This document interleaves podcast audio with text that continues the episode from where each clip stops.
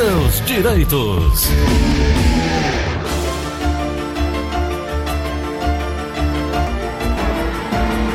Hoje é dia de direito previdenciário, doutora Ana Flávia Carneiro. Oi, doutora, bom dia.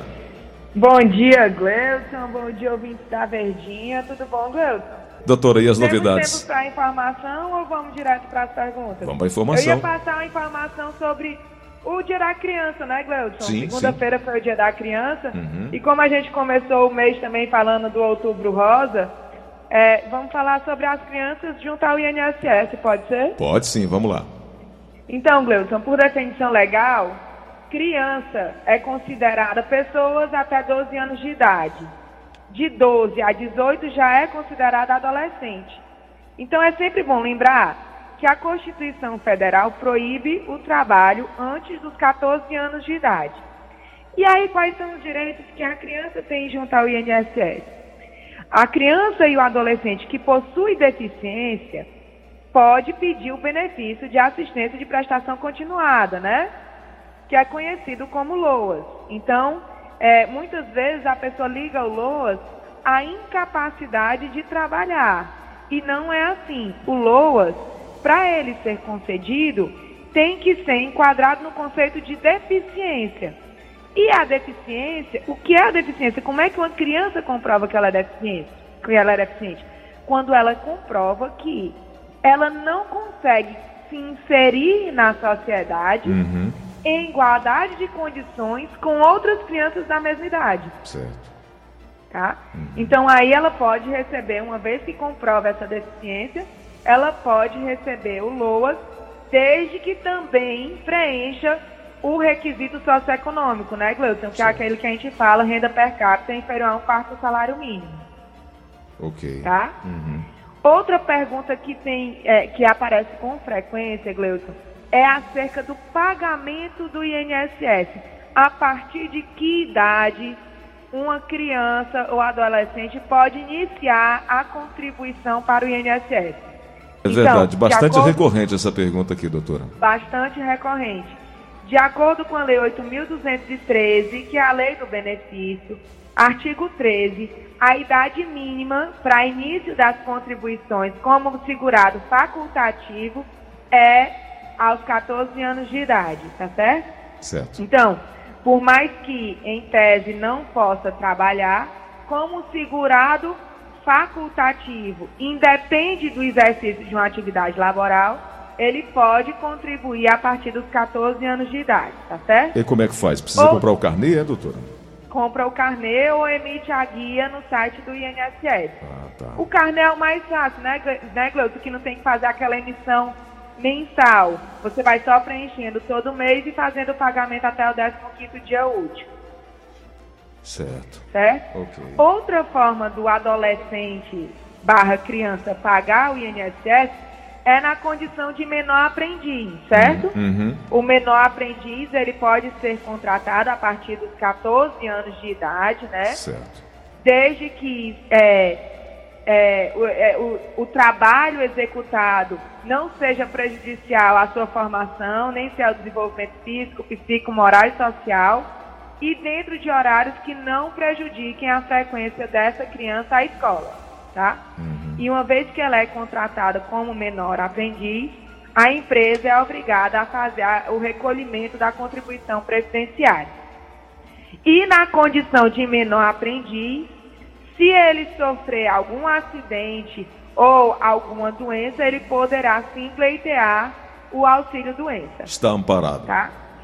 Está amparado.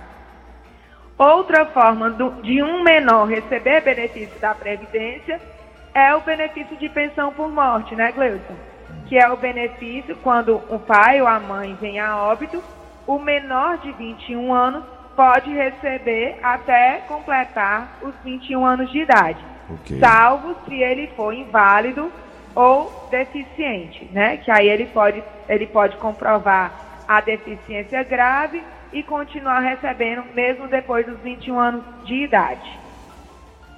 Tá? Aí, Gleuson, uma última informação sobre o menor é que o enteado e o menor tutelado também se equiparam a filho, de forma que eles também podem receber o benefício de pensão por morte.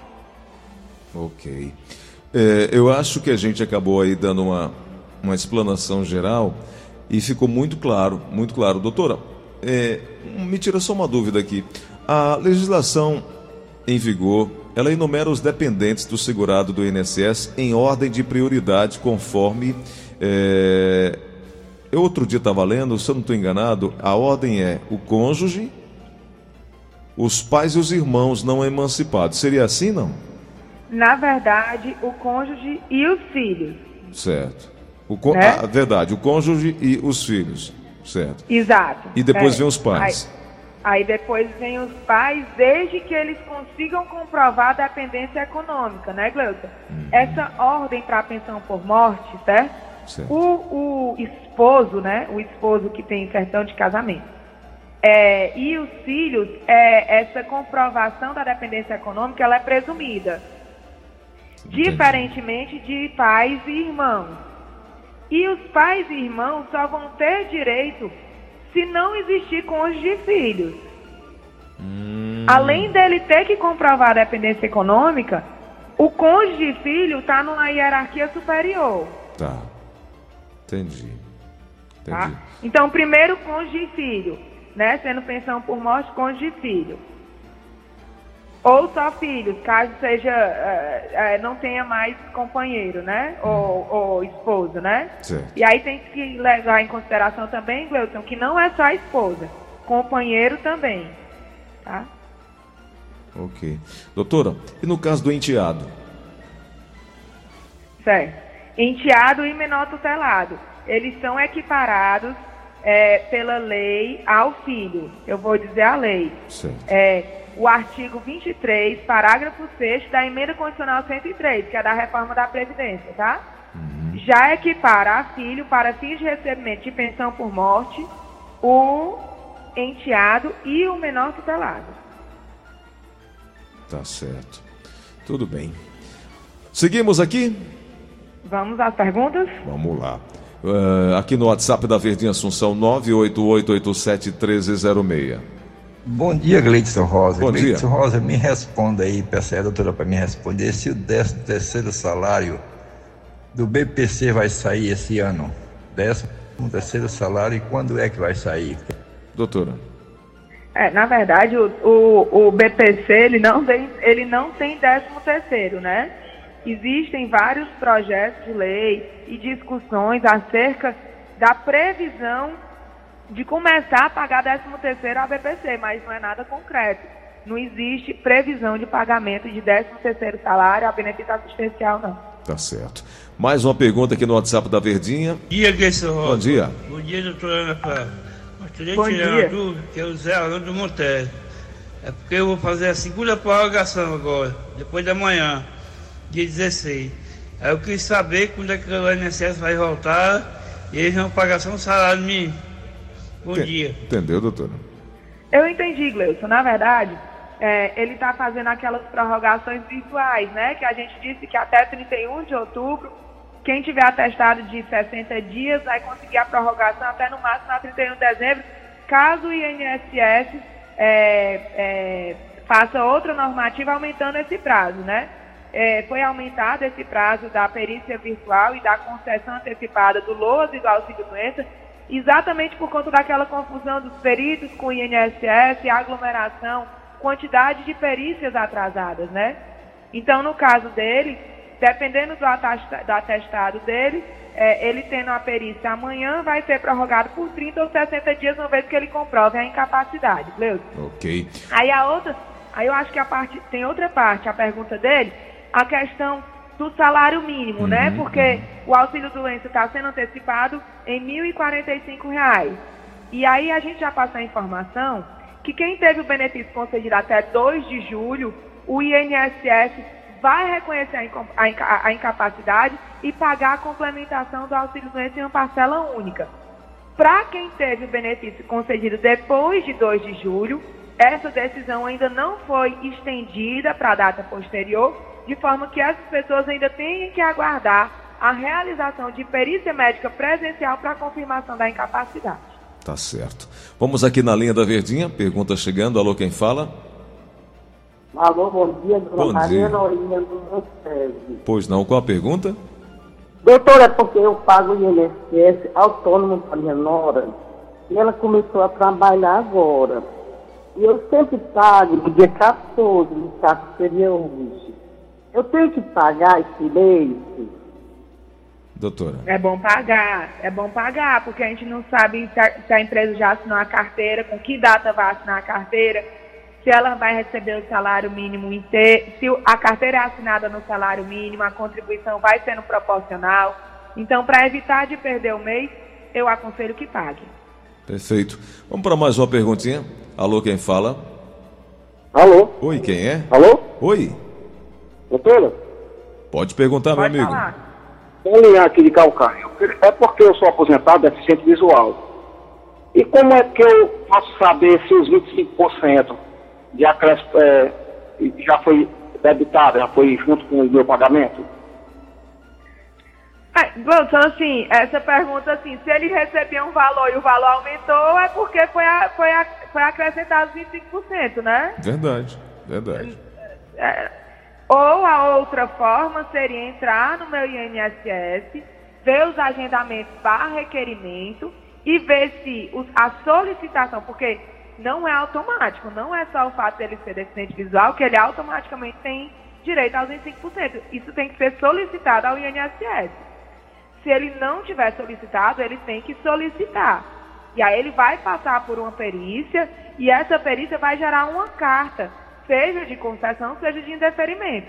E essa carta é disponível através do aplicativo do site ou do 135. Ok. Vamos Inclusive, Ah, nesses meios também, Gleuson, no- nos virtuais, ele pode tirar o extrato de pagamento, ele pode tirar o extrato de pagamento desde janeiro até agora. Tá, E aí ele vai ver a partir de que mês teve a modificação no valor que ele recebe. tá certo. Entendi. Mais uma pergunta chegando. Alô, quem fala? Alô? Oi, quem é? Oi, senhor é, Roberto aqui de Lago Redonda. Diga, bom dia para você e bom dia para a doutora Ana Flávia. Bom dia. Qual a pergunta? Olha, olha é, doutora, é o seguinte, eu trabalhava como pedreiro, aí então se eu tenho um problema de glaucoma, aí chegou um ponto que eu não posso mais trabalhar. Peguei a visão já do olho esquerdo total, e do olho direito só tenho 5% só de visão. Então, a minha contribuição não me deu o direito de segurado. Aí então eu entrei com o LOAS. Aí foi o tempo que veio essa, essa pandemia, eu não fiz perícia, não fiz nada. Aí então, se agora eu descobri que eles me deram quatro parcelas de 600 reais mandadas pela União. Eu queria, a pergunta que eu quero fazer à senhora. Isso, isso significa que eu estou para ser aprovado pelo LOA ou não? Doutora. Não, isso significa que o INSS antecipou o pagamento do LOAS na parcela de 600 reais, uma vez que não estava realizando perícia médica presencial, e o senhor deve receber os 600 reais até ser marcada a data da perícia médica presencial, e uma vez confirmada a incapacidade e a concessão do LOAS, ele- o INSS vai complementar esses 600 até o 1.045, ou seja, 445 reais, desde o momento que o senhor começou a receber os 600, tá certo? Então, tem que ser marcada a perícia médica presencial para confirmar a incapacidade e confirmar a concessão do benefício. Perfeito. Doutora Ana Flávia, nosso encontro amanhã às nove e meia da manhã para falarmos mais a respeito do direito previdenciário. Mais uma vez eu coloco aí à disposição o seu endereço aí no Instagram da sua equipe, arroba eh, GFG Advocacia. Se encontra lá posts importantes, interessantes, que vão te dar um norte aí na busca do direito previdenciário. Também tem um WhatsApp disponibilizado que é o 85 996 23, não, 996863123. Confere, Exato. com- confere com o original? Perfeitamente. Confere com o original. Doutora, então amanhã a gente volta aqui. Obrigado por hoje. Eu que agradeço, Gleudson. Até amanhã. Fiquem com Deus.